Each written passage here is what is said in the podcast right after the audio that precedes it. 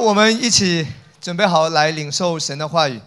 今天我的信息的主题，呃，要继续我上一次讲的信息，会更加深度的跟大家来分享。那今天呢，我要继续讲讲下一部分，啊，也是上一次还没有提到的。我要讲的一个主题就是你的软弱吸引神的恩典，这是我今天讲的一个信息。其实你要知道什么叫恩典，恩典就是不配得的，请跟我说不配得的。也就是说，当你觉得你配得的时候，你已经失去了恩典。当你说啊，我太糟糕了，哎呀，我这个样子啊，我不配啊，我完蛋了。神说够资格了。所以恩典是什么？恩典是不配得的，是无法赚取的。啊，当你越认为你不行的时候。当你越认为你的问题很大的时候，当你越认为你不能够解决的时候，这个时候恰恰是恩典要彰显和运行的时候。所以今天我的信息的主题就是：你的软弱会吸引到神的恩典，你的刚强呢，恩典就没有办法运行。呃，等等一下会跟大家具体的来探讨哈。那我们先来看一节经文，《罗马书》一章十七节。关于福音，我们总是在重申，福音与正确的行为无关，福音是关于正确的信念，而正确的信念呢，会带出正确的行为。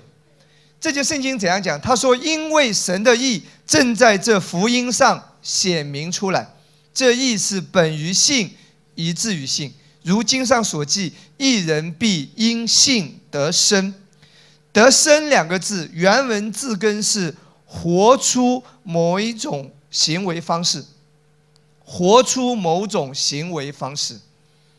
一人是因性的正确而活出来。我们常常讲，今天我们再一次重申一次，好不好？因为今天的信息也是关于你里面的一个信念需要被建立起来，就是你的问题，你的软弱。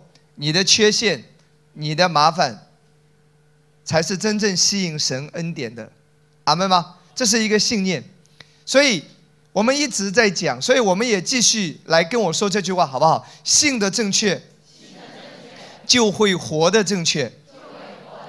再说一次，信的正确，享受的正确，一切都是关于你怎么相信。不管你生活中发生什么样的事情，它可以是一件不好的事情，也可以对于你来说又是一件好的事情。在于你怎么相信，你怎么看待，你的信念到底是什么。所以一提到福音呢，圣经讲得很清楚，福音不是关于正确的行为的教导，福音是关于正确的信念。你要相信什么？你要相信耶稣在十字架上已经为你完工了。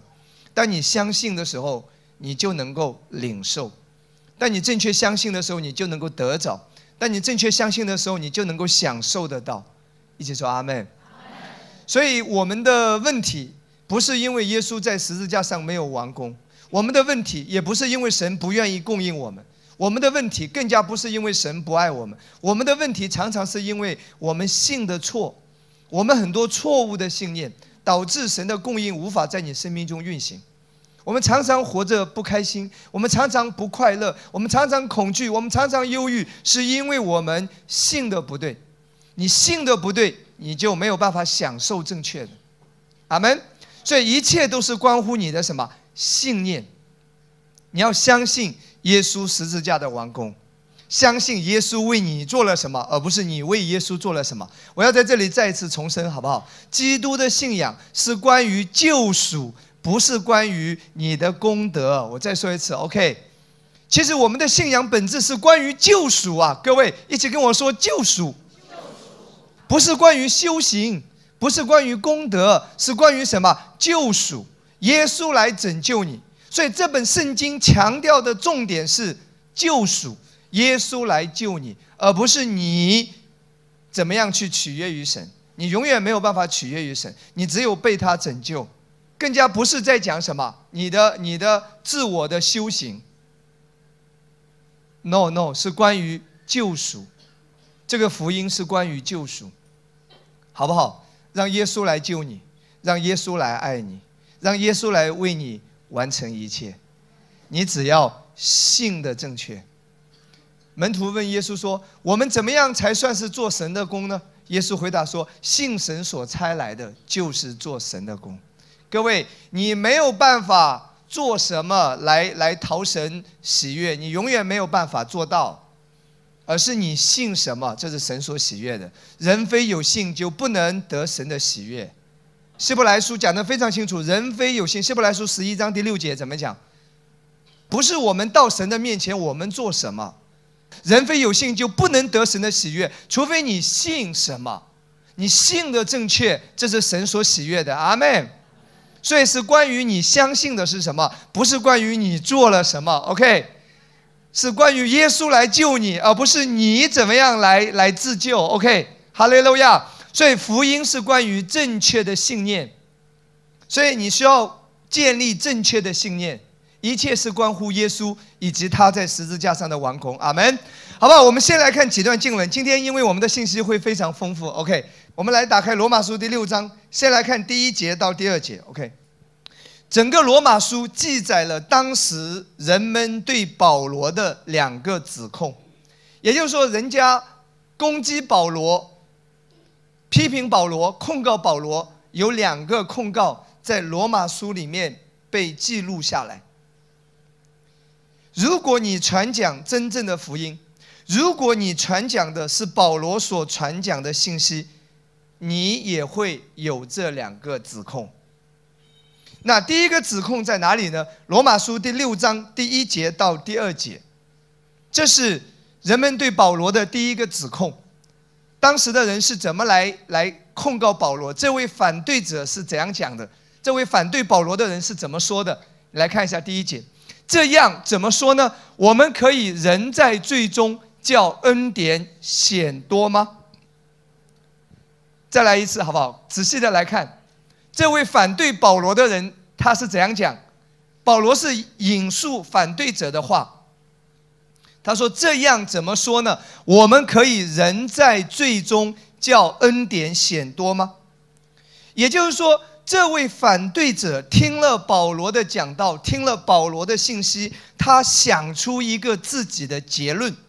他的结论是什么呢？意思是说，保罗。难道照你这么说，我就可以继续犯罪，好叫恩典增多？这句话其实是这个反对者自己的结论。保罗从来没有这样讲过，而是他自己延伸出来的。那为什么会延伸出这个结论呢？是因为保罗前面讲了激进的恩典，是因为罗马书五章二十节，保罗讲了一句话，保罗讲了一个信息。保罗怎么说啊？保罗说：“律法本是外贴的，叫过犯显多；只是罪在哪里显多，恩典就更显多。”保罗确确实实、激进的、彻底的传讲了一个信息：罪在哪里显多，恩典就更显多。记住，耶稣来就是来拯救罪人。耶稣就是为罪人定死在十字架上，耶稣就是为不配的人、为不好的人、为不圣洁的人、为无法自救的人，在十字架上付上了代价。所以你不圣洁，所以你犯很多的罪，刚好够格了，恩典可以临到你。保罗传讲了这个信息，所以这个反对者再回到六章第一节，好不好？这个反对者就延伸出一个结论：哎，保罗，照你这样讲的话。我就可以继续的犯更多的罪，好让恩典变得更多。这是他自己加上去的，保罗没有这样讲。我给大家举一个例子，好不好？就相当于说，今天有多少人懂懂医的、学医的？有没有外科医生有吗？如果说你的腿或者你的手骨折了，骨折之后如果把它接好，医生会告诉你，你的骨头会比原来更硬。这是那个骨科医生会跟你讲的，也就是说，你的腿断了也好，手断了也好，骨折过的地方接好之后，会比原来更硬、更坚固。这个医学常识有多少人知道？因着医生跟你讲了这个，医生说：“哎，手断了没问题，我把你接好之后，你断的那只手会比其会比另外一只手更坚固啊，会比原来更坚固。然后你呢，得出一个结论：医生，照你这样说的话，我应该手脚全打断，然后把那个健康的人也把它打断，好让骨骼变得更硬。医生有这样讲吗？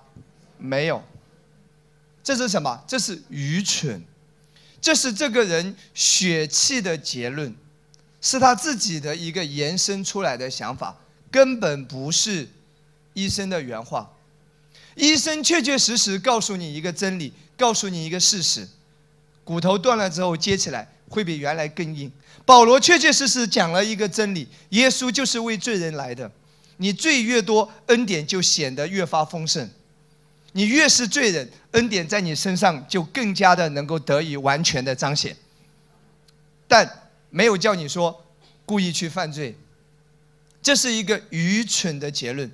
就相当于，如果今天有医生说已经找到了治疗癌症的药物，因为你听到这个消息，啊，医生啊，癌症都可以得医治啊，我认为你这个消息会让癌症更多的发生。哎，有人会去故意去生癌症。哎。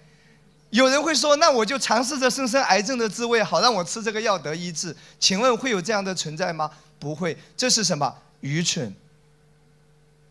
这是他自己的一个错妙的一个延伸的结论。听懂听懂我在讲的什么吗？你你来听恩典的道，你需要有一些逻辑来思考一下。保罗确实讲了激进的恩典。保罗确确实实讲了，罪越多，恩典显得更多。因为越不配的地方，越有罪的地方，耶稣的恩典就是为罪来的，为不配来的，为不好来的，为不圣洁来的。那个是他延伸的结论。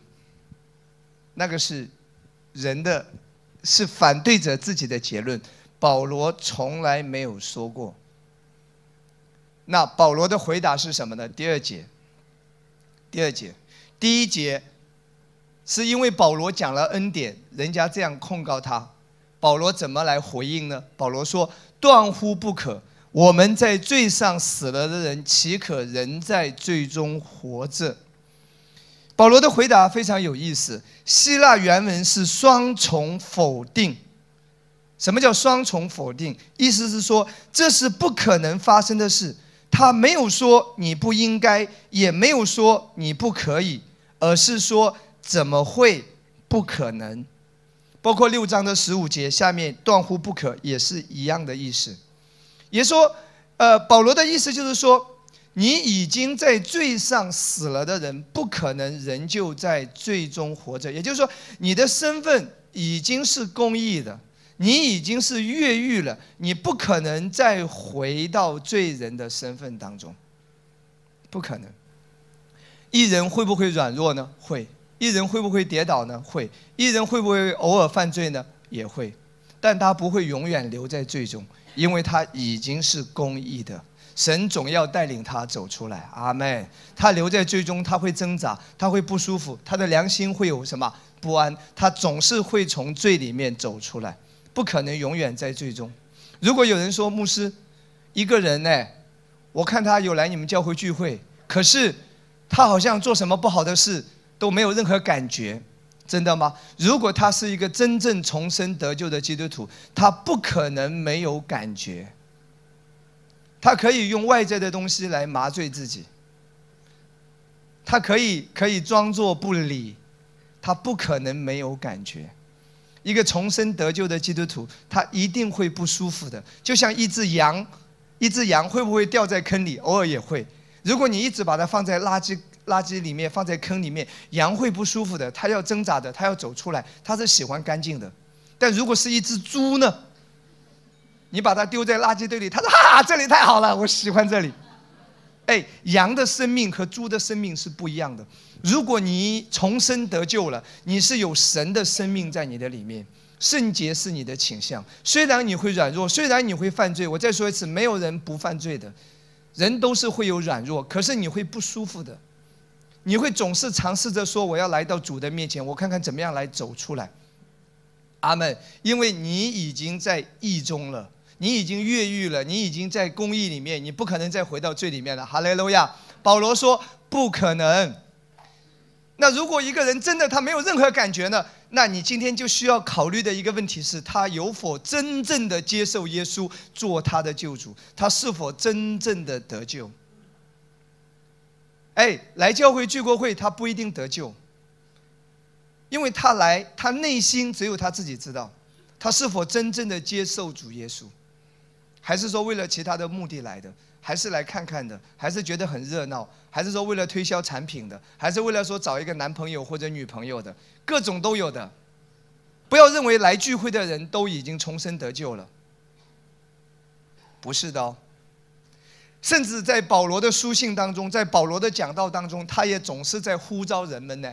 你看罗马书第十章有一句很经典的话语，保罗是怎样讲？他说：“你若心里相信，口里承认，哎，就必得救。”怎么怎么怎么？各位，这句话对于我们来说，难道我信了那么多年，我心里还没有相信，口里还没有承认吗？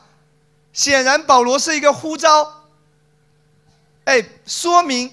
在看保罗书信的人当中，在犹太人当中，在这些人当中，当时保罗的书信是非常普及的，说明还有人没有真正得救，所以保罗才会说：“你若心里相信，口里承认。”对于一个重生得救的基督徒来说，需要讲这个话吗？我每天都是耶稣耶稣，我还需要说我口里承认吗？我都信了几十年了。很显然，保罗在呼召。哎，各位。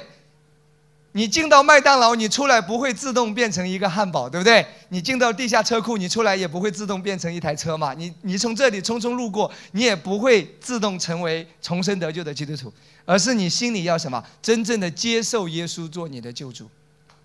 所以，从马丁路路德宗教改革，以及加尔文，以及斯布真，以及穆迪，以及奥古斯丁这些历史上的伟大的这些。神学家这些人物，他们都相信这个论点，就是说，一个真正重生得救的基督徒是永远不可能失去救恩的。如果你看到说这个人后来否定了信仰，哎，有人问我说，前段时间有一个人很有名的，后来自己公开说我不信耶稣，各位怎么解释？他说怎么解释？我说这能有什么解释？如果他真正重生得救了，哪怕是那一刻他否定了。其实他还是重生得救的，明白吗？就看他有没有真正重生得救，心里有没有真正的接受耶稣。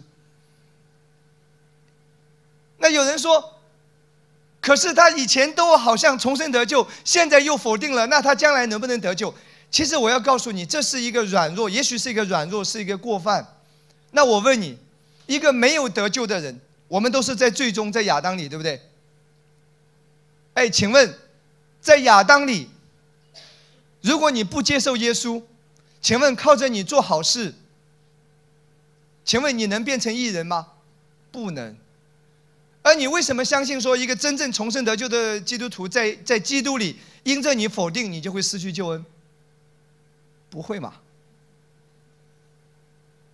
听懂吗？你在最终靠着你做的一切。是改变不了罪人的身份，可是你为什么相信说你在义中，因着你今天否定了或者怎么样了，你就失去了义的身份？那你在说亚当比耶稣更厉害吗？事实上是耶稣胜过千千万万倍的亚当。所以当你听到说某某人离开神也好，某某人否定主也好，某某人呃软弱也好，跌倒也好，其实不用惊慌失措。如果他是一个重生得救的基督徒。他总是会回到主的面前的，圣灵在他的里面的，阿门吗？如果他本来就没有真正相信和接受的，那经过时间、经过环境的考验，他也只是显露了而已。我们也希望祷告说，主再次给他机会，真正的接受耶稣，重生，成为神的孩子。哈利路亚！就这么简单，没有没有那么多为什么，没有那么多复杂的。所以各位，我要告诉你，一个真正接受耶稣做他救主的人，相信耶稣为他的罪死在十字架上的人，你得到的是永生，什么叫永生？永远的、永恒的生命。哈利路亚，不会失去的。阿门。如果会失去，你就不从一开始就不应该叫永生。你永远的，哈利路亚。你的得救是永远的。阿妹，你是永远有安全感的。哈利路亚，阿妹，哈利路亚。荣耀归给耶稣。阿妹。这个会让你在任何环境中，在任何挑战当中，使你的信心永不动摇的。哈利路亚，阿门吗？所以保罗的回答是什么？不可能啊，因为他已经在义中了，他不可能再回到最终啊。啊，举一个例子来说，一个黑龙江人，东北人，你已经移民到了上海。你有了上海的身份证，你有了上海的户口，你现在就是上海人。你虽然说话腔调、吃的口味，可能还是像原来的黑龙江人、东北人，但不好意思，你已经是上海人。你现在是上海人，你不可能再变成黑龙江人。你可能会有点像，习惯是需要慢慢改。可是你的身份已经是上海人，你的户籍已经改变了。你今天在基督里，你已经在基督里，可能有一些方面还像原来罪人的那些习惯啊、思想方式啊、做事风格啊，但今天你已经在基督里，你是公义的，你已经是义人，你已经永远不再是罪人了。虽然你的行为、你的表现、你的思维模式。需要慢慢的被神的话语教导和更新，但你已经是公义的，阿妹。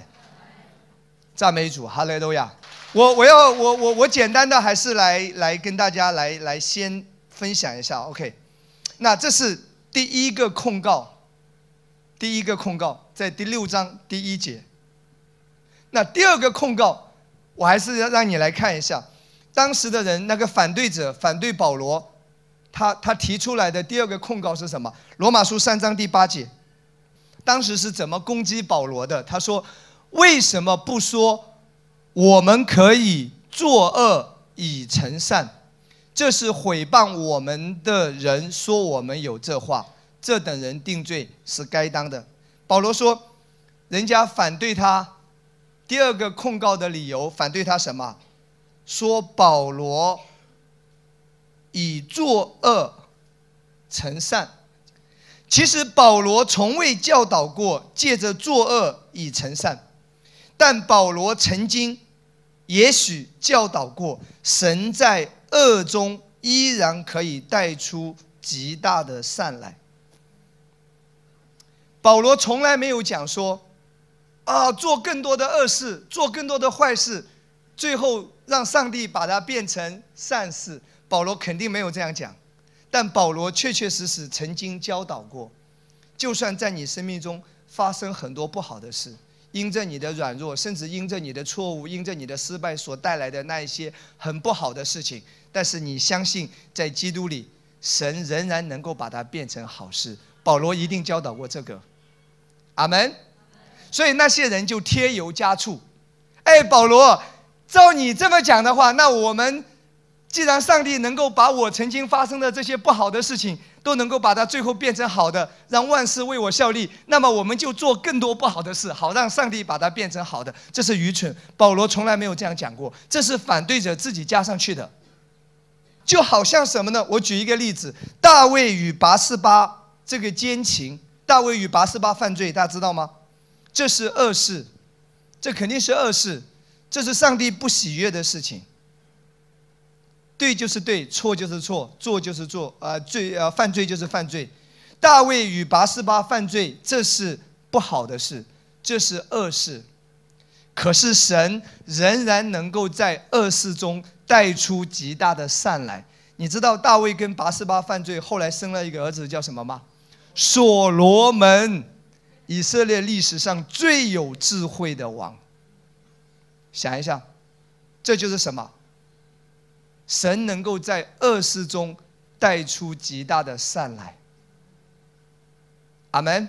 所以因着保罗这样教导，所以反对的人说：“如果按你这样讲的话，那我就做更多的恶事，好让上帝把它变成善，愚蠢。保罗没有这样讲，这是他贴进去的。但保罗确实讲过，上帝能够在一切的坏事、恶事当中带出极大的善来。几乎因着你的失败，因着你的错误，最后也可以为你效力。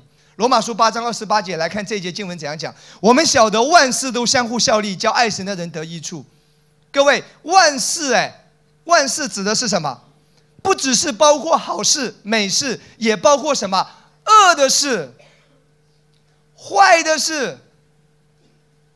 万事都可以为你效力，哎，因为在基督里你是公义的，上帝总是要祝福你。哈利路亚！你说牧师啊？前段时间因为我贪财，我投资失败，我被人坑了很多钱。对，这个是恶事。首先，上帝并不赞赞同这件事，对不对？可是今天已经发生了，永远不要感到定罪，不要再感到自责，调整你的思维，信的正确，来到主的面前，上帝仍然能够让这个坏事、恶事成为你的祝福。阿门。哈利路亚，阿门。这是保罗的教导。阿门吗？这是神的心意。哈利路亚！不管是因为什么原因，可能因着你自己的原因，给身体造成了很不好的健康的问题，没有问题，来到耶稣的面前，他总是要来帮助你的。哈利路亚！也许你曾经婚姻破碎，没有问题，上帝说这个在你生命中会成为你的祝福的。哈利路亚！阿门。所以罗马书里面你可以看到。人们对保罗有两个控告。英国最伟大的一个神学家叫中马田，啊，他说过一句话，他说：“今天很多的传道人为什么没有受到当时人们对保罗那样的控告？”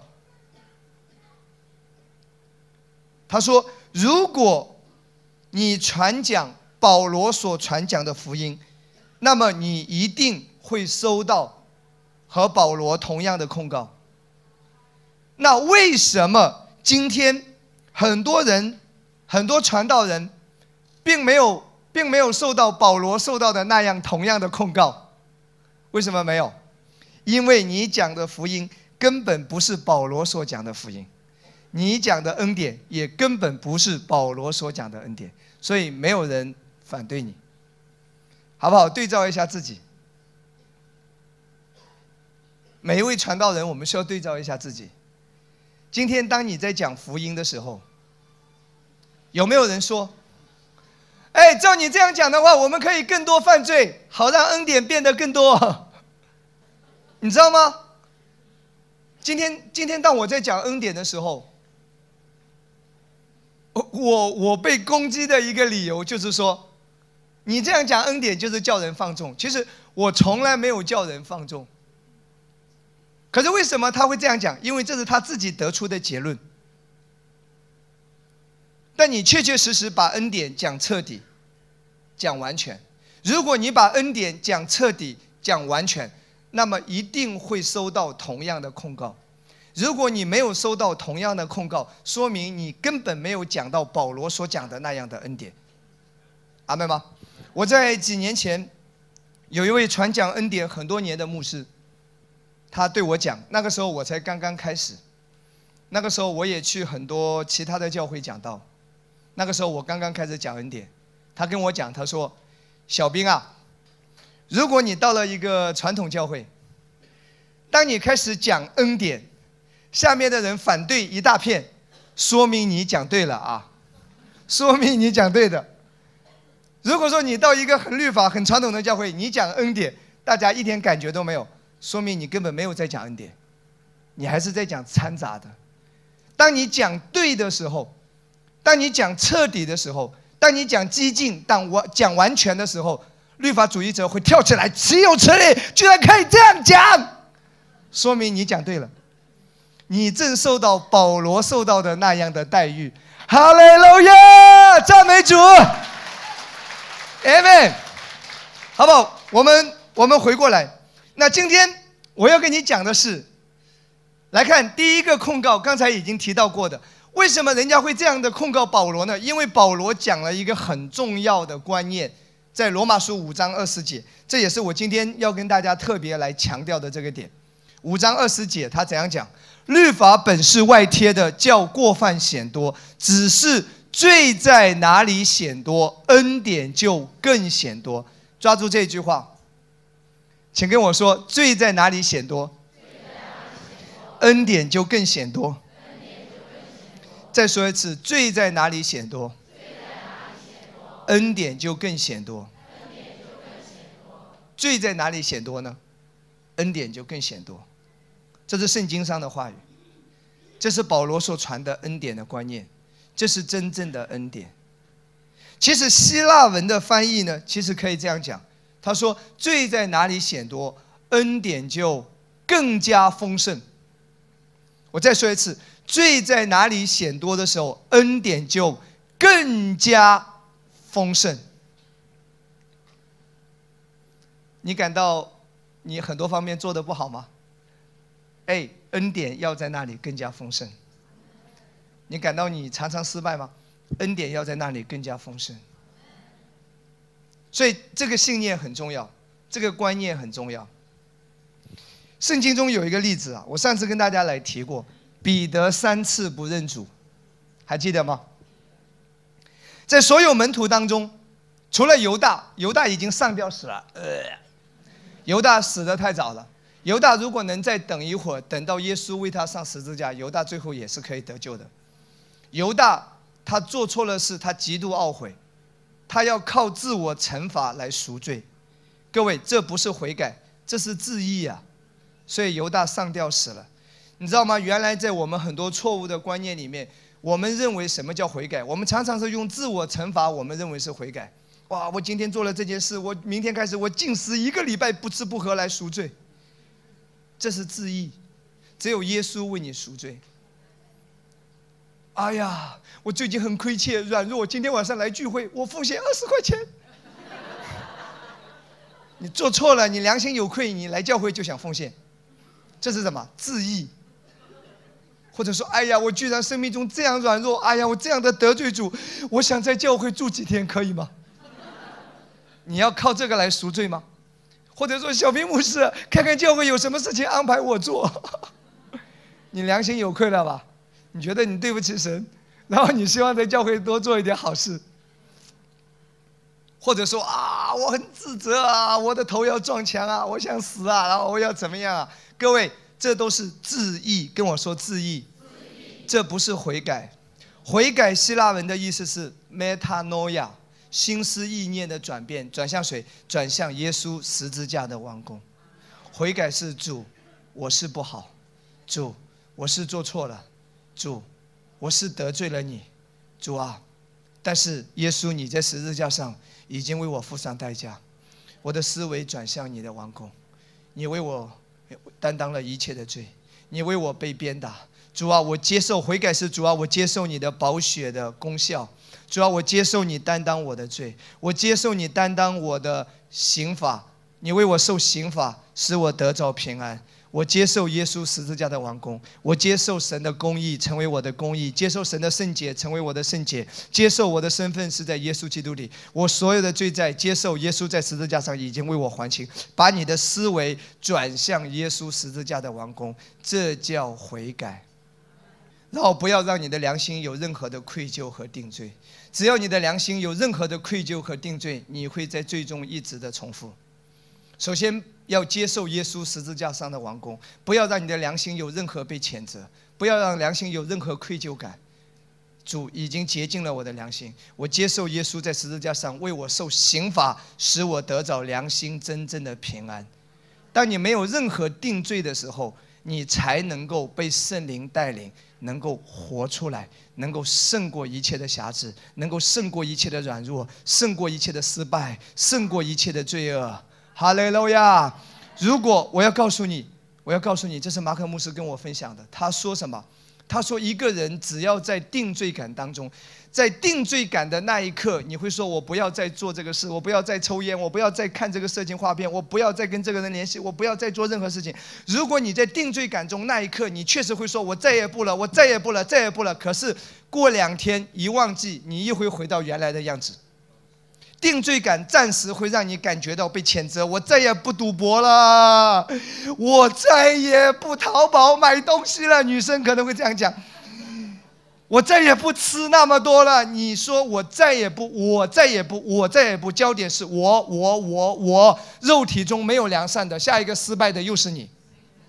你说我要戒掉烟，我要戒掉赌博，再赌博手剁掉，剁掉一个手指头，缠着绷带。挂起来，另外一只手又来了。各位没有用的，你会一直在挣扎的。各位真的，你的定罪感暂时会会让你说我再也不要了，你会很懊悔。可是，一段时间之后，你又会打回原形的。所以，什么是真正的悔改？什么是靠着恩典真正的胜过？悔改就是接受耶稣是我的是我的赎罪记，接受耶稣十字架上。为我受刑罚，使我得平安。耶稣为我的罪债付上代价。哈利路亚！我所有的不好，耶稣担当；我所有的软弱，耶稣担当；我所有的失败，耶稣担当；我所有的贪心，耶稣担当。哈利路亚！然后，让你的良心被修复。然后呢，你来到主的面前，你说：“主，我靠着自己，我做不到。”圣灵，你来帮助我；天父，你帮助我。你感受到天父的爱，你感受到神的拥抱，圣灵会帮助你。这个才是你真正能够走向得胜的一条路。哈利路亚！荣耀归给耶稣。哈利路亚，Amen。你知道吗？犹大跟彼得的区别是什么？其实这两个人的罪差不多严重，哎，差不多的。彼得三次不认主嘛，犹大也就是一时。糊涂，这个三四两银子把主给卖卖掉，就其实是差不多，两个罪是差不多严重。犹大是因为自缢，自己上吊死了。犹大其实也很后悔，犹大也哭了，所以哭不代表着悔改，后悔也不代表着悔改，自责也不代表着悔改，而是要接受耶稣十字架上的救赎，这才是悔改。所以犹大比较可惜了。死得太早了，能够再等一等，耶稣就为他上十字架了。所以彼得呢，我要跟你讲的是彼得三次不认主，大师兄彼得在师兄弟们当中都是领头羊，最刚强的，每一次聚会坐第一排，阿门声叫的最大声的，圣灵还没降下，他反应是最大的。想象一下好不好？这个时候你看。跌的也最惨，这样的失败三次不认主，所以可以想象一下，在所有的门徒当中，谁最感到羞愧？彼得。在所有的门徒当中，谁流的泪哭的最多？彼得。在所有的门徒当中，谁最自责定罪？彼得。可是你知道吗？罪在哪里显多，恩典就更显多了。你知道吗？来看。路呃，马可十六章第七节，主知道这个人更需要恩典，所以当你觉得你很失败的时候，恩典要更多的领到你了；当你觉得你很软弱的时候，恩典就是更多领到你的时候。哎，十六章第七节，主耶稣特别吩咐天使，给天使一个指示，要点名提到彼得。彼得犯的罪最严重，彼得最糟糕，彼得最软弱，彼得最可怜，彼得最失败。可是来看圣经好不好？第七节，你们可以去告诉他的门徒和彼得，其他的都只是说他的门徒，只有彼得被点名道姓了，因为这个时候他最需要，他罪越大，恩典越丰盛，说。他在你们以先往加利利去，在那里你们要见他，正如他从前所告诉你们的。看到没有？只有彼得的名字被提及啊？为什么？罪在哪里显多啊？恩典越发丰盛。路加福音二十四章三十四节，路加福音二十四章三十四节，在以马五斯的路上，这两个门徒的话语当中，我们可以知道。在耶稣复活之后，跟彼得曾经有过私人会面，这是一次秘密会面。圣经没有记载，没有具体的记录下来，但是有过一次私人会面。因为彼得最失败，彼得最自责和定罪，彼得需要最大的恩典来修复。来看，他说：“主果然复活，已经显给西门看了。这个西门就是谁？西门彼得。耶稣亲自向他显现。最后我要跟你讲一件事情啊，彼得用什么来否认耶稣三次？用嘴嘛，对不对？用口否定耶稣三次。你知道彼得最后讲到，也是同样一张嘴，在几十天之后，三千人得救。我要让你看看好不好？《使徒行传》第二章三十六节到四十一节，其实整个第二章从从上面十几二十节开始，彼得在讲一篇道。哎，彼得这张嘴在讲什么？注意他讲的内容。你们这些否定基督的人，赶紧接受耶稣，他是神所立的基督弥赛亚。各位，他的嘴在干嘛？还说别人否定基督的人。其实是他自己最大的否定，说明什么？彼得的良心已经被修复了。恩典要修复你的良心，在你最软弱的地方，上帝的恩典让他越发丰盛，成为神荣耀的见证。所以来看一下好不好？三十六节都是彼得讲下来的。故此，以色列全家当确实的知道，你们钉在十字架上的这位耶稣，神已经立他为主为基督了。众人听见这话，觉得扎心。哎，在在几十天以前，彼得还在否定耶稣。就对彼得和其余的使徒说：“弟兄们，我们当怎样行？”彼得说：“你们个人要悔改，奉耶稣基督的名受洗，叫你们的罪得赦，就必领受所赐的圣灵。因为这应许是给你们和你们的儿女，并一切在远方的人，就是主我们神所招来的。”彼得还用许多话做见证，劝勉他们说：“你们当救自己脱离这弯曲的时代。”于是领受他话的人就受了洗。在那一天，门徒约贴了三千人。三次否定耶稣的也是这一张嘴。三千人得救的也是这一张嘴，为什么圣经要记录这些呢？罪在哪里显多，恩典就越发丰盛。哈利路亚，赞美耶稣，阿门。我顺带要要告诉你哈，呃，顺带加一点，你知道耶稣在地上的时候曾经说过一句话，马太福音第十章三十三节，耶稣说过一句话。凡在人面前不认我的，我在天上的父面前也并不认他。哎，有矛盾吗？其实没有矛盾。耶稣确实讲过这句话，但记得这句话是在什么时候说的？耶稣上十字架之前说的。所有的圣经，记住，它都需要在一个原则上被解释。什么原则？耶稣十字架的完工，虽然是耶稣之前讲的话，但今天不是直接拿来扣在我们扣在我们的头上用。我曾经也讲过，那耶稣在地上还讲过很多话，啊，你的左手做错要把它砍掉，右手做错要砍掉，眼睛看错要挖掉，那你为什么没有去做？耶稣还对那个那个麻风病人说：“你洁净了，回去要献礼物啊，把礼物带到祭司的面前。难道说我们今天还需要再去献祭吗？”耶稣耶耶稣讲过，地上讲过很多，对不对？有人叫你陪他走一里路，你要陪他走两里路；有人向你借钱，你就一定要借给他。那你为什么没有照着去做？那我现在需要钱，你不会借嘛？对不对？你没有。做耶稣，你你没有做耶稣所说的。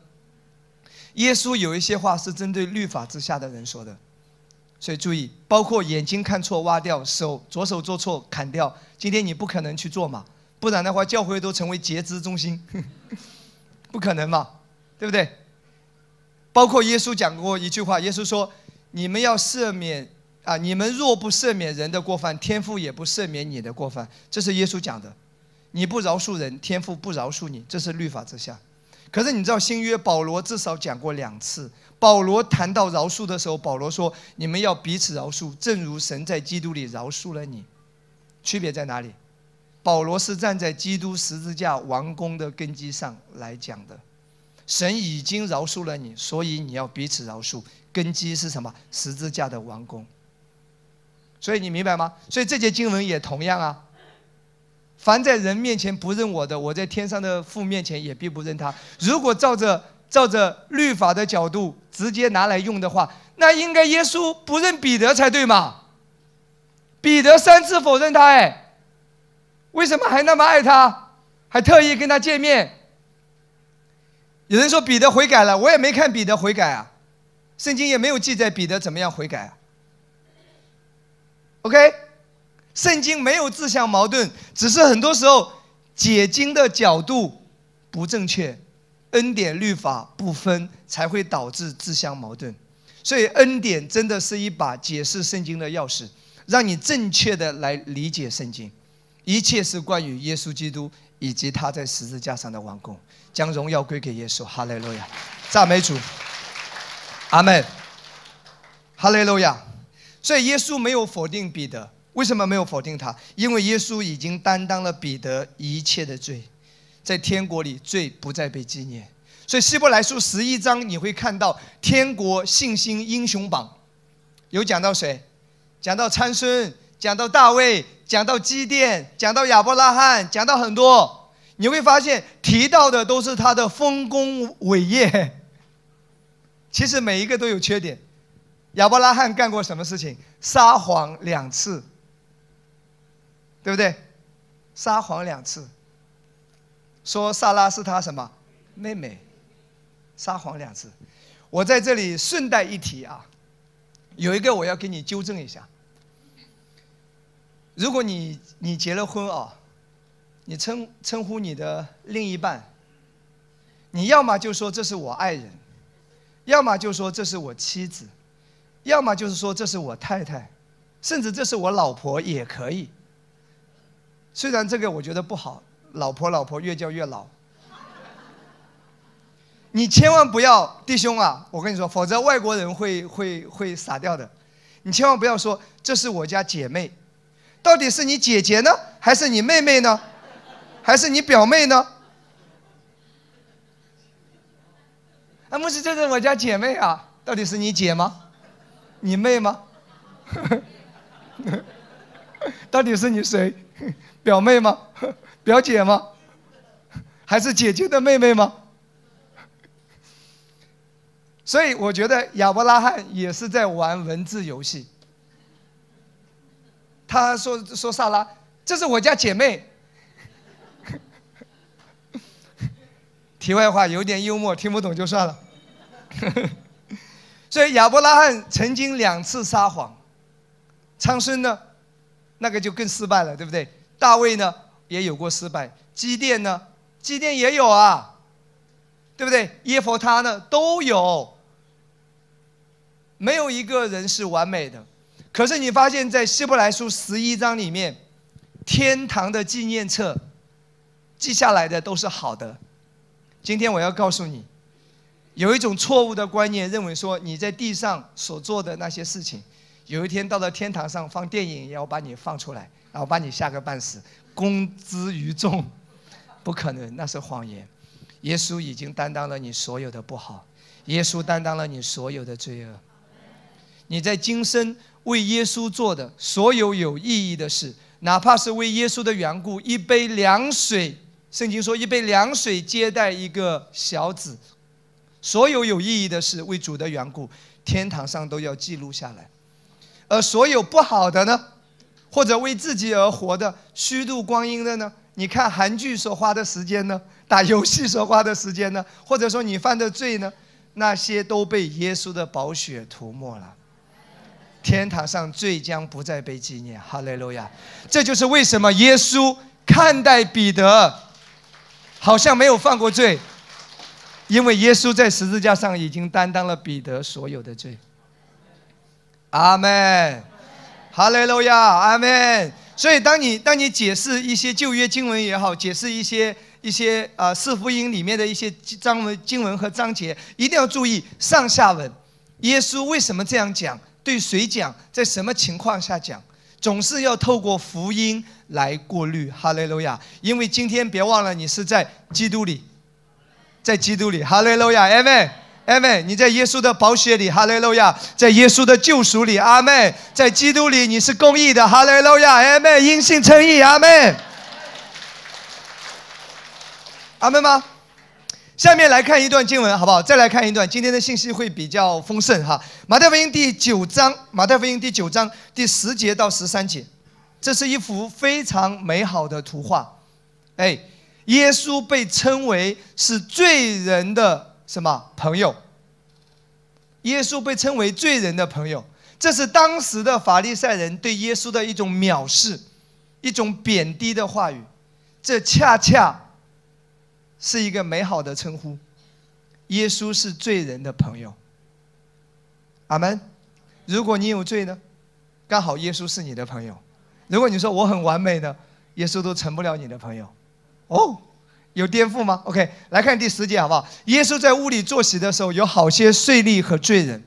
当时的税吏是哪些人呢？相当于汉奸，帮罗马人收犹太人的税，在当时是很糟糕的。做很多坏事和罪人，你想象一下，这些人都是不好的人，三教九流，很糟很糟糕的罪人，与耶稣和他的门徒一同坐席。法利赛人看见，就对耶稣的门徒说：“你们的先生为什么和税吏并罪人一同吃饭？”法利赛人不知道，其实耶稣来就是来救罪人的嘛。他们把耶稣当成什么？他们把耶稣当成老师，当成道德的模范。哎，请听好，基督的信仰不是教导你把耶稣当成道德的模范，这样你会很沮丧，因为你永远达不到耶稣那样的标准。基督的信仰告诉你，耶稣是你的救主，耶稣是你生命的粮。来领受吧，哈利路亚！让他来爱你，让他来拯救你，哈利路亚！你的观念一定要扭转过来。各位，信耶稣不是要叫你做好，好行为是你正确相信带出来的结果，但它的重点不是叫你做好。基督教的重点，它的核心内容是救赎，耶稣来拯救你，他给你新的生命，哈利路亚！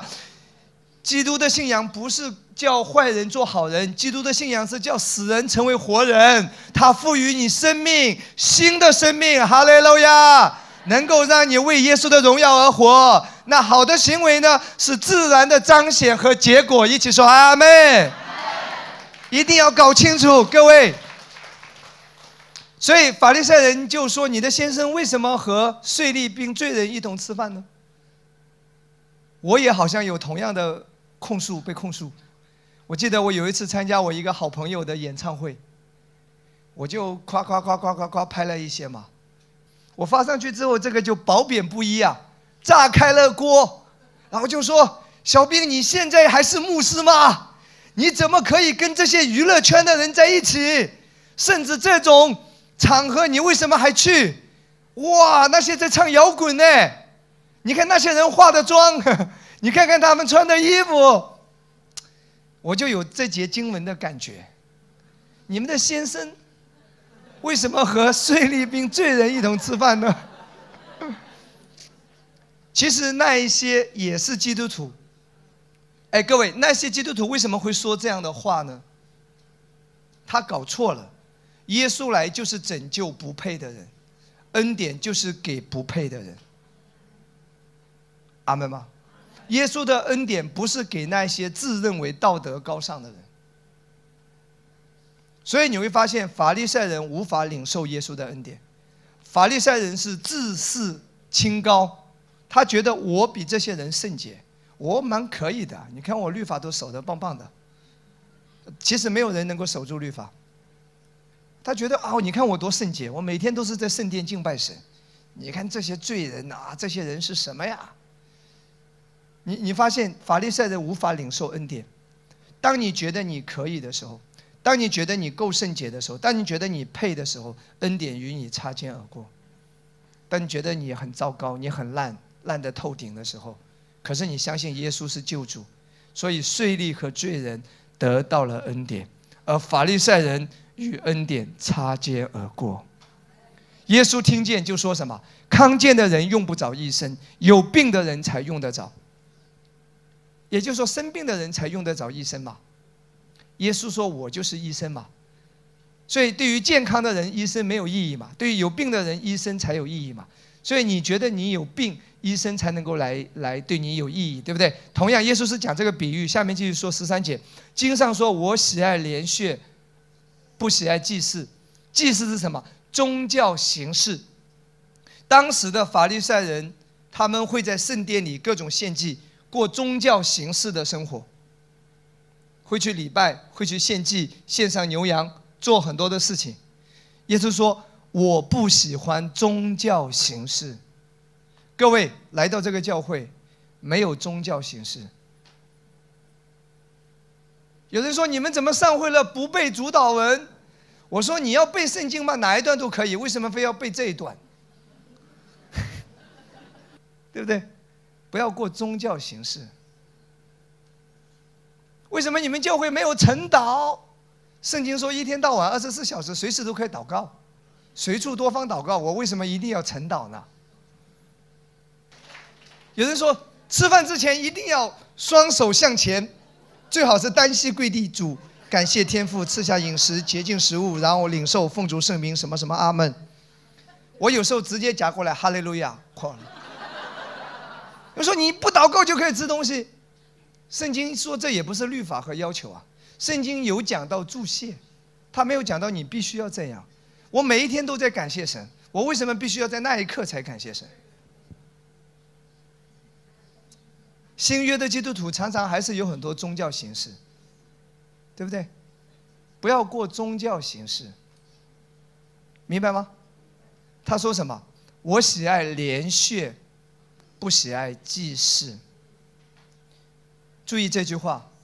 今天在很多的教会，可能教会的形式一套又一套，可是今天有一个有一个罪人，都是纹身的，男的留着长发的，可能要进来听到的时候，可能哎，你走走走走走，这里不适合你啊，可能会发生这种事情，这就是耶稣讲的这一句话。我们也有一位男生留着长发。其实他是效法主耶稣了，这样的帅哥只有在这个教会才能够得救，对不对？没机会，不然没机会进都进不来，对不对？所以有人说啊，你们教会很随便吗？我说我们教会没有随便啊，我们心灵诚实来敬拜神啊。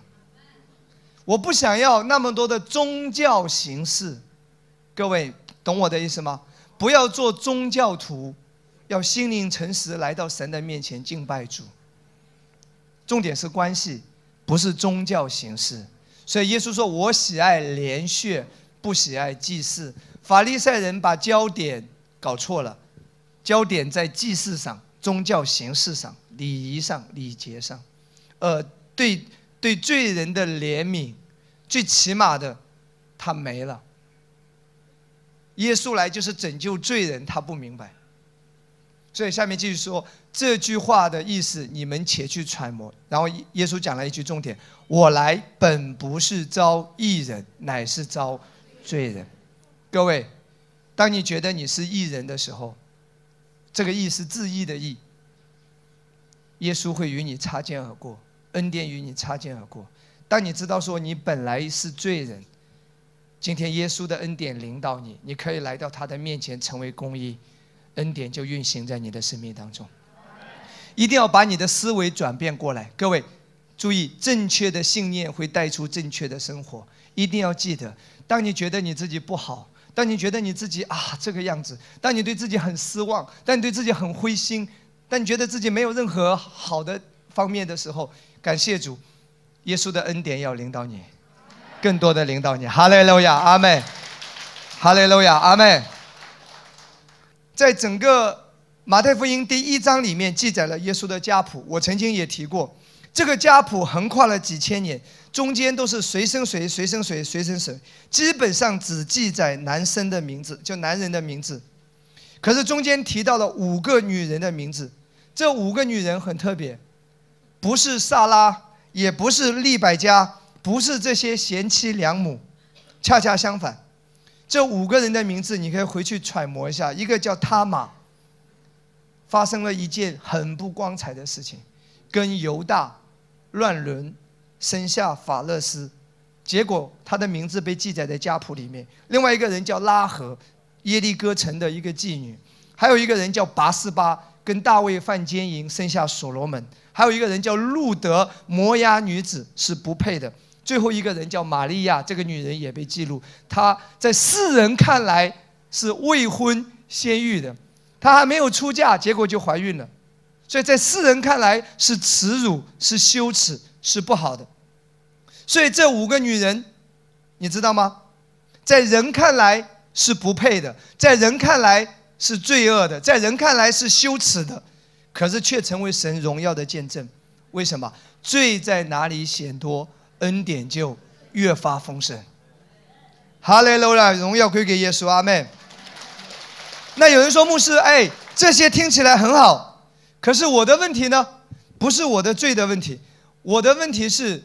我生活中的问题，或者说我的问题是工作上的压力，或者说今天啊我的问题是身体软弱生病，或者说我的问题是生意投资失败，或者我的问题是，我结婚多年想孩子也生不出来，生育上的问题。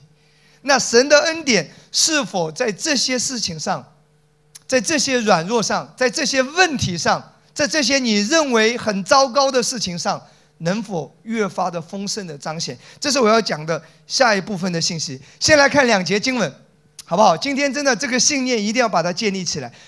哥林多后书第十二章第九节到第十节，保罗他懂得一个天堂的法则。保罗懂得天堂的体系运作，天堂的运作体系是怎么样的？保罗很清楚，所以保罗说了这两句话。他说：“他对我说，我的恩典够你用，因为我的能力是在人的软弱上显得完全。我的能力是谁？神的能力，在人的软弱上显得完全。所以我更喜欢夸自己的软弱。哎，这个观念很有意思。人都是要把自己最好的一面展现出来，对不对？有的男的为什么衣服穿那么紧身？因为他要秀秀肌肉。”很多女生出门要化妆，卸了妆会吓死人，对不对？如有雷同，不用举手。哎，聊天都会讲自己很很好的事情，对不对？人总是在夸耀自己的优点嘛，这从人的角度也是人之常情。可是保罗说，我更喜欢夸我的软弱。这个软弱包括什么？包括每一个方面。他喜欢说自己。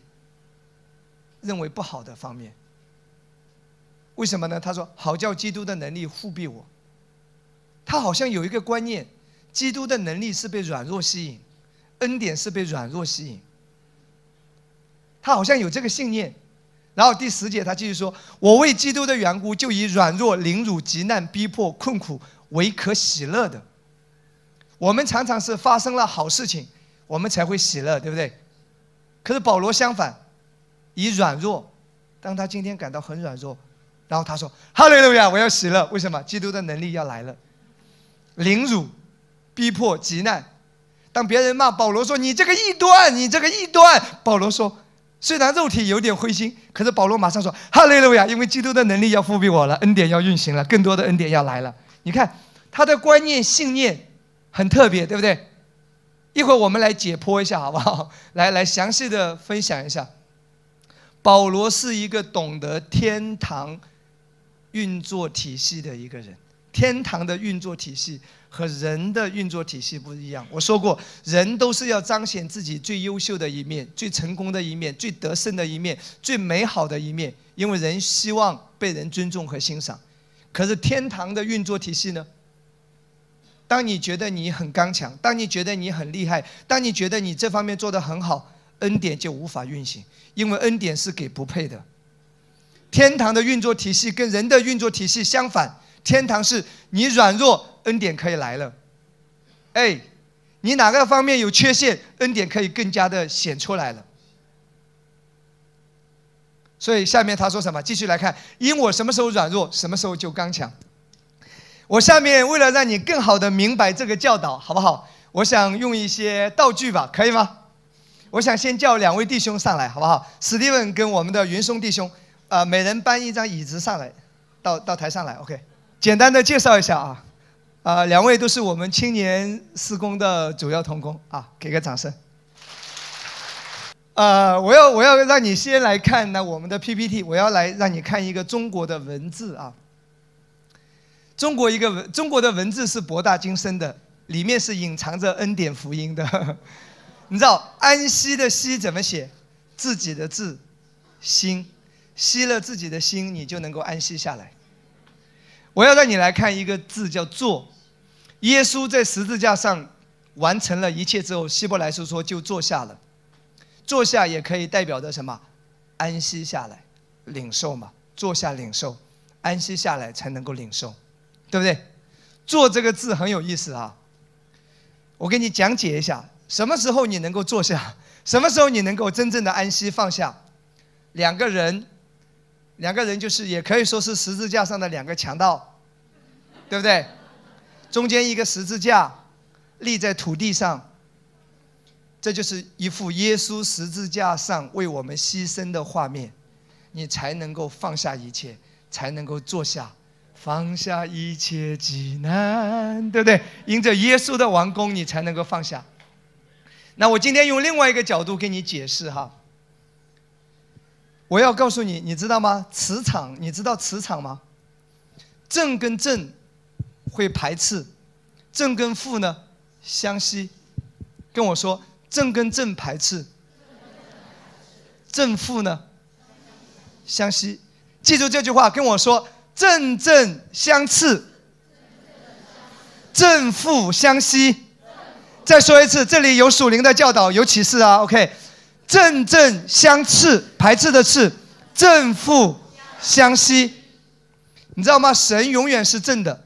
他是最有能力的，他是最刚强的，他是最丰盛的，神是最有力量的，阿门。神永远是正的，他是我们一切的源头。我们呢？如果当你是负的时候，就可以正负相吸；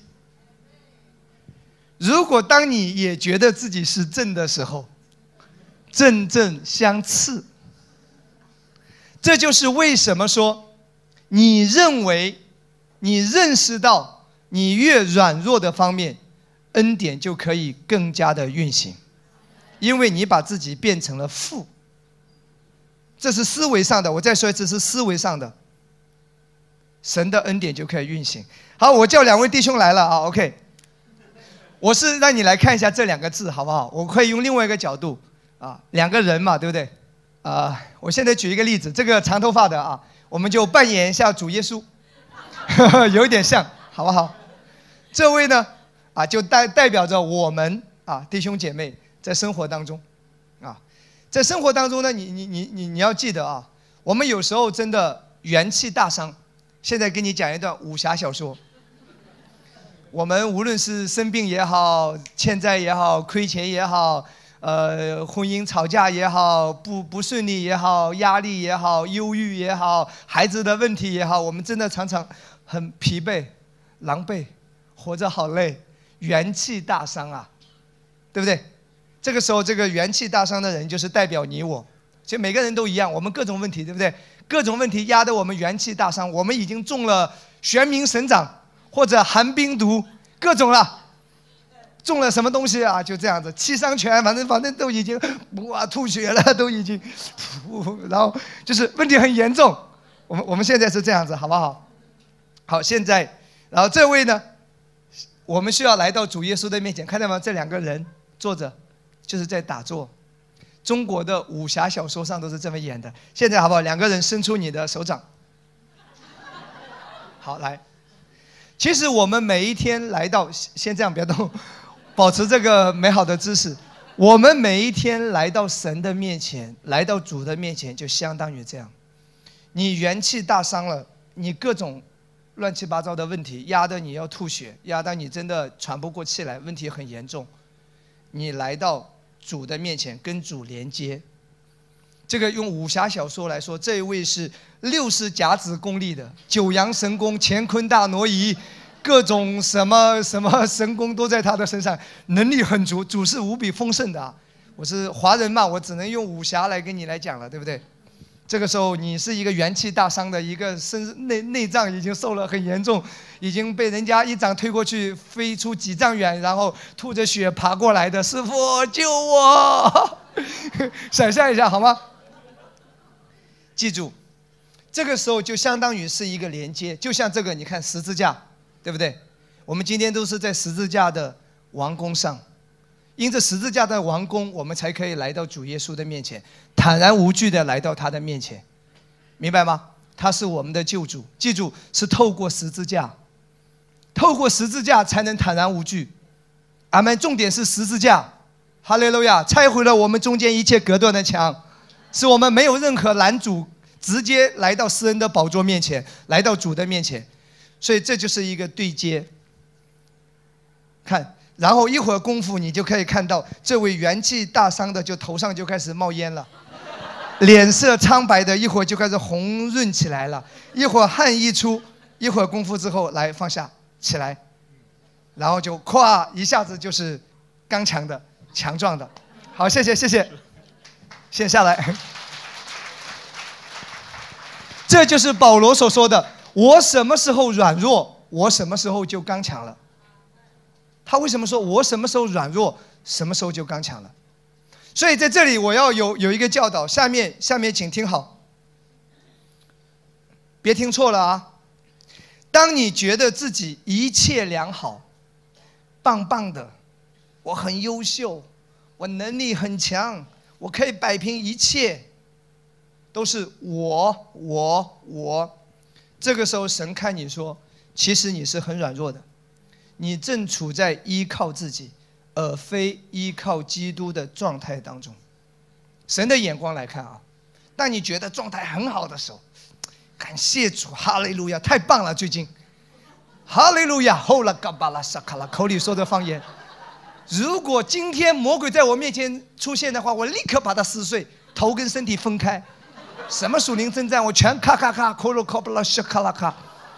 你觉得你自己一切很好，状态很好，啊，什么事都不是个事啊，不用担心，小问题。其实你觉得你很好，对不对？可是这个时候主看你是软弱的，你很危险的你。其实你是很软弱的，你正处在震荡中。正正是相似的，你知道吗？就正面跟正面是相似的，那个磁磁场你知道吗？哎，请听好。可是如果你觉得说你现在状态很不好，身体有状况，家庭有压力，经济有问题，牧师你不知道我四面楚歌呢。这个时候神说，你不知道，其实现在你是多么刚强。哎。你懂得这个道理的运作吗？其实你认为最刚强的时候，其实就是你最软弱的时候。你觉得你自己最软弱的时候，在神看来你是最刚强的时候。这是这两段经文保罗要表达的意思。我再说一次，神说，在基督徒的领域里，在你的思维里，你软弱的时候就是你刚强的时候，因为你不再依靠自己，而是依靠主。我我想还是再解释一次，免得你听错。看这里，不要误会，不是要叫我们每一天消极、灰心或者自卑，no，而是看到自己的软弱，并且立刻仰望主。总要记得你是负的，而主永远是正的，让他的正来填满你的负。听懂吗？也就是说，恩典怎么样在你生命当中一直的运行？重点是，总要记得你是软弱的，你是负数，而神是正数，神的正要来填满你的负。我我要教导的一个观念，不是说自卑、消极，然后埋怨，然后这个这个怎么说呢？怨天尤人，然后灰心。我要教导的不是这个观念。保罗所讲的，他说：“我喜欢夸我的软弱，是一种正面的。一方面认识到自己的软弱，自己总是处在负数当中；而另外一个方面，仰望主，他是丰富的，他永远是处在正数当中，他的正要来填满我的负。所以保罗所讲的这个夸我的软弱，是一种积极的。一方面认识到自己的软弱，不再靠自己，时时的来仰望主。阿门吗？当你这样子的时候，你就可以看到恩典就在你的软弱当中运行，越发丰盛。为什么我们生活中常常看不到恩典？因为在很多的层面，我们没有看到自己的软弱，我们都是觉得我们自己可以做婚姻，我可以撑着；公司我可以顶着；教会我可以来搞定，我可以扛着向前。哎，这个问题我能解决的。哎，我还是有办法的。哎，我有才干的，我有资源的。哎，我是有学历的。哎，我是有背景的。哎，我是有能力的，都是在依靠自己。你没有认识到自己的软弱、无力和缺乏，所以神的恩典不能够在你的这些领域运行。记住，水是流向低的地方，水往什么低处流。也就是说，当你越谦卑的时候，你越看到你的软弱的时候，神的恩典就要更多的临到，水往低处走。各位，这个你需要祷告。坦白跟你讲，今天只是理论让你知道，可是你要达到保罗这这种境界，你需要祷告。因为很多时候我们不认识自己的软弱，我们都觉得我们可以啊。最可怕的是，最悲哀的是，你很软弱，你却不知道你软弱，明白吗？你需要祷告，需要圣灵开启你，需要主让你看见，不是嘴上的一句话啊，我软弱，不是宗教的口头语，而是你真的从灵里面，从内心深处，你看到，你认识到人的软弱。人的缺乏，人的无力，而这个时候不是停留在这里，停留在这里就消极了。好了，那我也什么都不做了，我我不信了，那就消极了。而同时仰望主，他是无比的丰盛恩典，抬举我的神。这是保罗所讲的这种意境，保罗所表达的是这个意思。求主赐我口才，能够把这个道讲得清楚。真的是需要圣灵开启你的眼睛，让你看到你的软弱和缺乏，你才能够说完全的放下自己来依靠主。而这个时候，你的软弱就是你最刚强的时候了。而这个时候，你越不行的地方，就是恩典越多运行的地方了。哈利路亚，阿门，荣耀归给耶稣。哥林多前书第一章二十九节到三十一节，使一切有血气的在神面前一个也不能自夸。各位，这是神的心意，所以你需要真的圣灵带领你开启，使你看到这一点。可是很难，我们人总是还有很多可以夸口的。长得帅有时候也不容易让你谦卑下来，因为有时候可以靠颜值吃饭嘛。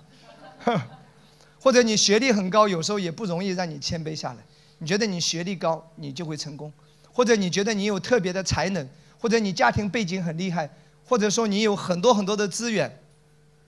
哎，重点不是这些外在的，重点是你内心认识到，神的心意是要我们没有任何可夸。但你们第三四节重点来了，但你们得在基督里，记住在基督里是本乎神，神又使他成为我们的智慧。哎，不要以你的智慧夸口，不要以你的智商夸口，不要以你的聪明夸口，学历夸口，你是软弱的。你是缺乏无有的，而基督是你的智慧，基督是你的公义，基督是你的圣洁，基督是你的救赎。你的软弱，基督都已经为你供应了、提供了，这是恩典。救赎也包括什么？病得医治，脱离咒诅，脱离一切的环境，脱离一切的危难。你的软弱，基督已经为你供应了一切。然后第三十一节，如经上所记，夸口的当指着主夸口。这是保罗的生命。各位，这是保罗的生命。所以下面我会再跟大家来看一个圣经的例子。OK，你知道参孙吗？圣经中一个大力士叫参孙。在我们小时候看到很多基督教的电影，我们都以为昌孙是一个肌肉很发达、身材很高大的人，对不对？一个什么身高六尺七尺，然后体重三百五百斤，所以这个人是一个大力士。我们我们很多时候电影里都把昌孙刻画成是这样一个一个一个身材高大、肌肉很强壮。我们说昌孙是一个大力士，其实我觉得恰恰相反。苍孙一定在人的眼中看起来，他的外表一定是和平常人一样，瘦小的、瘦弱的，也没有什么特别的，是平常的。这样人们才会惊讶惊叹，说是神的能力在他的身上。你知道苍孙力气很大，大到一个地步。铜门、铁门都可以拆下来扛到山上去，几千斤以上的，当时的甚至更多，上万斤都有可能。来看一下好不好？长孙，我们来看十六章，四世纪十六章第三节，我要让你来看一下这个人，OK？然后我要让你知道他的秘诀在哪里。十六章第三节，长孙睡到半夜起来，将城门的什么门扇、门框、门栓一起拆下来，那都是铜墙铁壁、铜门铁门呢。扛在肩上，然后呢，扛到希伯伦前的山顶上。几千斤的，徒手就给他拆下来，咔就扛上去。你可以想象一下，好不好？一个身材很瘦小的人，瘦瘦的，小小的，就扛着这么扇的一上这么大的门栓，是他身体的几倍以上，扛到了山顶上，人们才惊叹说，这个人是有神的能力在他身上。如果他身高三米，体重五百一千斤，那根本就不是什么神的能力在他身上。所以电影很多时候拍错了，导演没有发挥想象，没有真正理解圣经。OK，那我要告诉你，苍孙的能力这么大，哎，神的能力在他身上这么大的运行，秘诀在哪里？秘诀在他的头发。各位来看。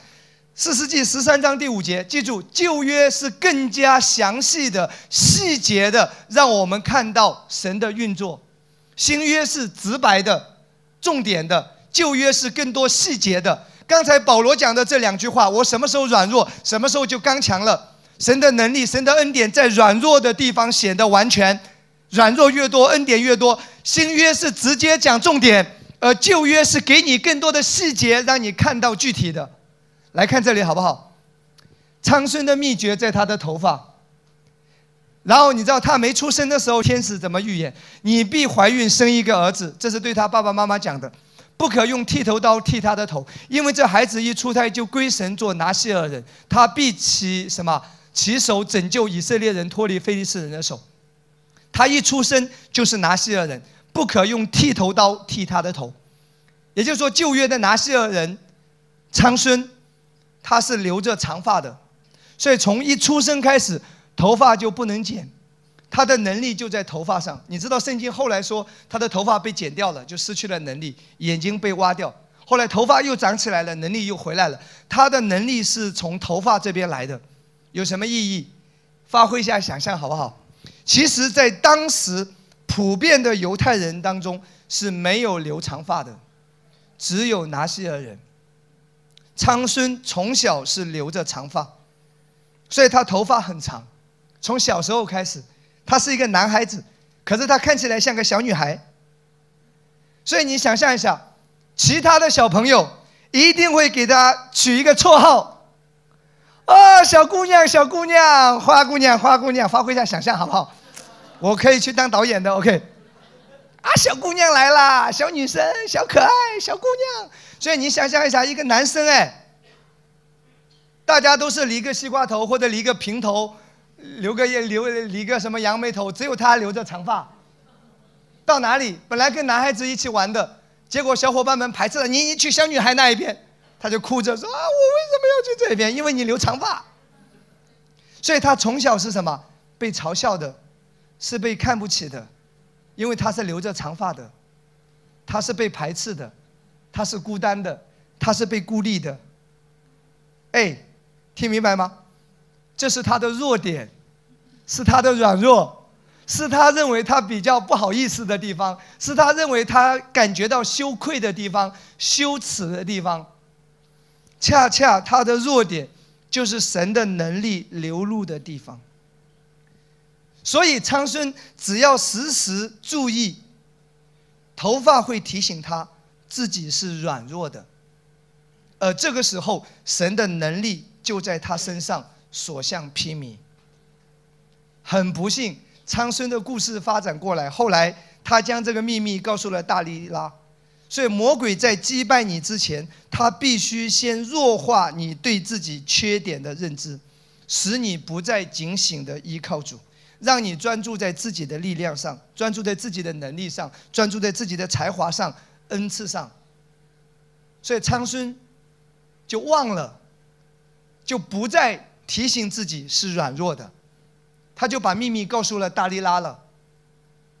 他觉得自己是有能力的，你看我能力这么大，他他不记得是因为他是软弱的，神的能力才运行。他开始认为他自己本来，他他以为他自己本来现在就是能力的，就是厉害的，就是就是有有大能的。所以后来的结果，你看到头发咔嚓被剪掉了，能力就失去了。各位，回到保罗讲的这一段经文，《哥林多后书》十二章九到第十节。所以神的意思是让我们真正的谦卑，真正的认识到自己的软弱。而这个不是消极的认识到自己的软弱，而是一方面认识到自己的软弱，全然放下自己；而另外一个方面，仰望主，他是刚强的，他是强壮的。基督是我的智慧，基督是我的公义，基督是我的圣洁，基督是我一切的救赎，基督是我的身份。而这个时候，神的能力、恩典就越多的在你的软弱上运行。这是一个良性循环，哈利路亚，荣耀归给耶稣。这才是你的软弱吸引神的恩典。重点是你谦卑的看到，然后放下自己来仰望主耶稣。阿门吗？下面我再让你来看一个圣经例子，好不好？今天非常丰盛。当你感到自己软弱的时候，是神的恩典供应、运行、关爱更多临到你的时候。我让你看一个圣经例子，很有意思哈，《列王记上》十七章五到第六节，你知道以利亚吗？当以利亚他觉得他自己信心很好，觉得自己挺棒的，棒棒的，我很刚强，你们怎么这么软弱，这么退后？看看我，哎，上帝，当他觉得他可以的时候，上帝呢让乌鸦给他叼饼供应他，是乌鸦跟我说乌鸦。你看啊，第五节说他在基地西旁，第六节说乌鸦早晚给他叼饼。当他觉得有信心，OK，棒棒的时候，乌鸦叼饼。那下面，当他灰心丧胆逃跑的时候，谁给他做饼呢？来看《列王记上》十九章三到第八节。以利亚见这光景，就起来逃命，到了犹大的别斯巴，将仆人留在那里，灰心软弱，哎，犹如丧家之犬，哎，被耶呃耶西别一恐吓。他软弱了，逃跑了。结果这个时候，你看啊，甚至还在哪里？第四节说，坐在罗藤树下，就在那里求死。哎，耶和华罢了罢了，求你取我的性命，求死。一会儿我会告诉你各位，这一位求死的、主动求死的先知，却是恰恰最后没有经过死，直接火车火马升走了。说明什么？罪在哪里显多，恩典越多显多。最软弱的地方，也是神恩典最大运行的地方。他求死，这位先知是主动求死的，结果恰恰最后没有经历死亡，直接火车火马被提。罪在哪里显多，恩典显得更多。你说牧师，你都不知道我以前婚姻出现了什么？不管怎么样，以后你会帮助更多婚姻出现问题的人。恩典会显得更多，牧师，你都不知道我在生育上经历了多少的困难。我跟你说，你经历越多的困难，最后会成为越荣耀的见证。我要告诉你各位，谈到生育，我要跟你讲，圣经里面你会发现，亚伯拉罕、萨拉也不生，九十九岁还不生，一生生过来的就是以撒，精品，厉害吧？萨姆尔的母亲哈拿。也不生，一生就是以色列历史上伟大的先知萨穆尔。施洗约翰的爸爸妈妈伊丽莎白与撒加利亚年老了还不生，一生就是开路先锋施洗约翰。所以中间在生育上有问题的人，今天告诉你一个好消息：加倍的偿还，越发丰盛的恩典要来了！哈利路亚，阿门！你要有这种思维，你要有这种信念。所以回到这一段圣经好不好？他求死，最后却没有经历死。然后另外呢，你会发现什么？在他刚强的时候是乌鸦给他叼饼，在他感到最软弱、求死逃跑的时候。谁给他做饼啊？天使哎，天使来看啊，第五节，他就躺在罗藤树下睡着了。有一个天使拍他说：“起来吃吧。”然后第七节，耶和华的使者第二次来拍他说：“起来吃吧。”他就起来吃了喝了，仗着这饮食的力走了四十昼夜，到了神的山，就是河烈山。你觉得你很好？感谢主，最近状态棒棒的。乌鸦给你叼个小饼，你说牧师，你都不知道我最近发生了什么，我好软弱，我对自己很失望。神说：“孩子，你现在是最刚强的时候，因为你放弃依靠自己了。这个时候，天使亲自为你作笔。”哈利路亚！童工们，你们要多多看到牧师的软弱。当牧师说：“起来干吧！”哈利路亚，棒棒的。你说很危险。有个牧师说，最近软弱呢，压力很大，不知道该怎么办。然后你要心里暗自窃喜，哈利路亚，恩典要在牧师身上运行了，就是这个道理，你知道吗，亲爱的弟兄姊妹？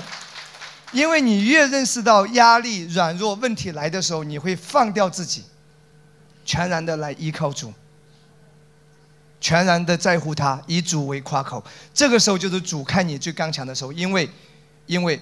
恩典就是临到你的软弱。有人说牧师，那我在生活当中，根据今天的主题，我的软弱吸引神的恩典，我该怎么生活化？该怎么生活化？好不好？请听好，思想一下，如果你生命中现在有各样的问题，无论是身体上的疾病，还是说婚姻中的挑战，孩子的问题。工作的问题，经济的问题，或者你教会面临着很多问题，服饰中的压力和问题，不管是什么问题，好不好？找到这个软弱的点。这个软弱可以指的是所有的方面，各种失败问题，甚至一些罪的捆绑等等。现在你就要起来，我们要一起来祷告。你要对主说：“主，我不能。”主，我不行，我永远是负的，而你是正的。我来到你的面前，在我的软弱上，我放手，恩典越发的运行。如果你的软弱是疾病，你说主啊，在这个疾病上，这是我的软弱，让恩典彰显的更多吧。哈利路亚，主啊，在我所失败的这件事情上。让你得着更多的荣耀吧，哈利路亚！主啊，在我面对的这件挑战的事情上，让你的恩典供应更多的要被彰显出来了。我们一起站起来祷告，这是一个生活化。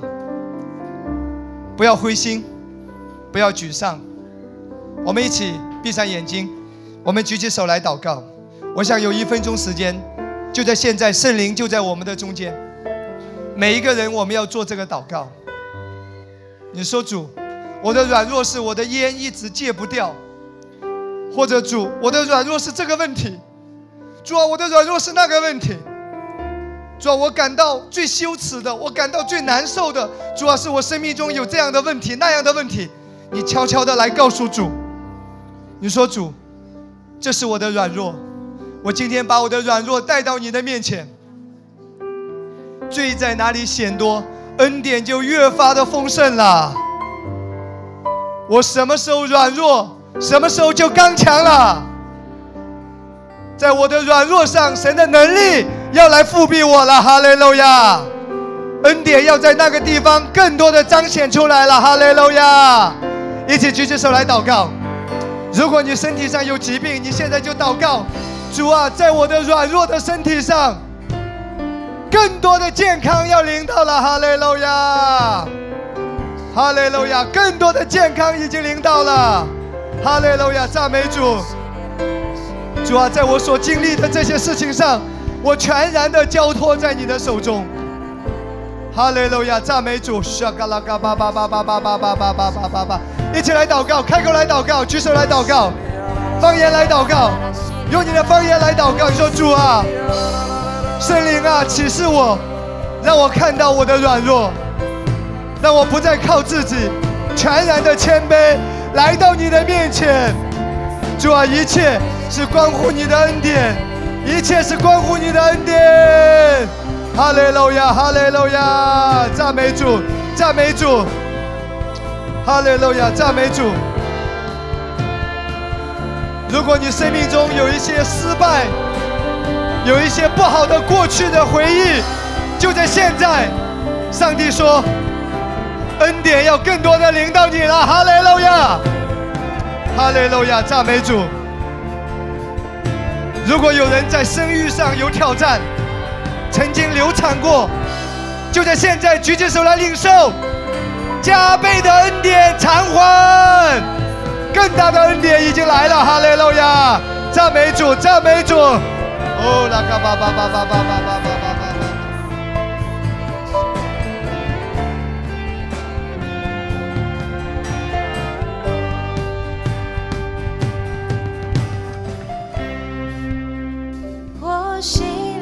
介于你，每个心跳是你，主耶稣我的依靠，我随时的帮助。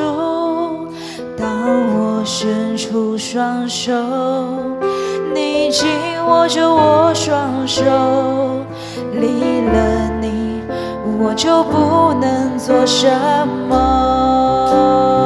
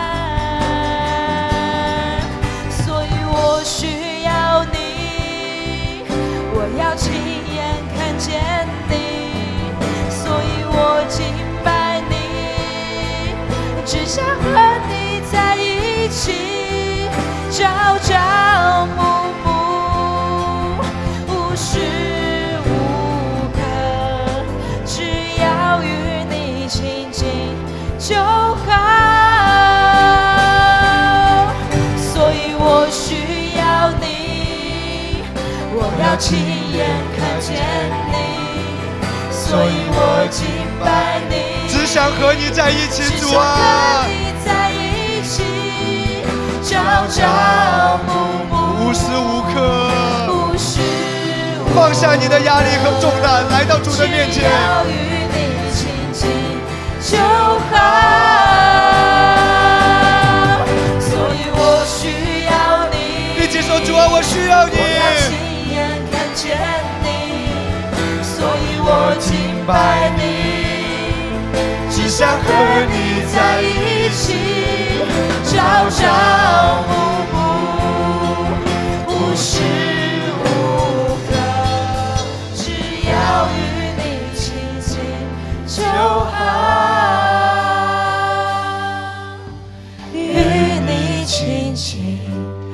就好。好不好？最后的两分钟，我有一个呼召，我邀请所有人举起手来。我们带着我们的原样，带着真实的你来到这位主耶稣的面前。你说主，真的我不再看环境，也不再看问题，我只要来到你的面前，因为你是我的救主，因为你永远是丰盛的，因为你永远是刚强的，你永远是强壮的，而我是软弱的。我只要来到你的面前来领受，主啊，我只要与你在一起，我只以基督为夸口。主啊，没有我自己，只有以基督为夸口。神使基督成为我的智慧，成为我的公义。基督是我的圣洁，基督是我一切的救赎。如果你身体上有软弱、有疾病，或者你生命中有任何的困难和挑战，基督是我一切的救赎。来到主的面前，弟兄姊妹，让我们一起来到主的面前。所以我需要你，我要亲眼看见你，所以我敬拜你，只想和你在一起，朝朝暮暮，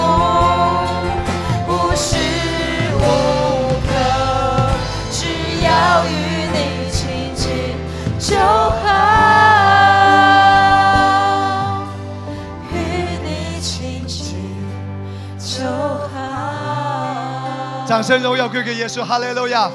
上帝祝福每一位，也祝福每一位在任何一个地方听见我的声音、听见我讲道的人。也许你现在觉得你在人生当中是最黑暗的时候，或者你觉得说你正处在最艰难的时候，挑战压力最大的时候。主说：“孩子，我与你同在。”当你看到自己的软弱，主说：“现在你是最刚强的时候。”是我恩典要更多、更多、最多临到你的时候了，哈利路亚！拍掌荣耀、掌声归给耶稣基督，赞美主，阿门。奉耶稣基督的名祷告。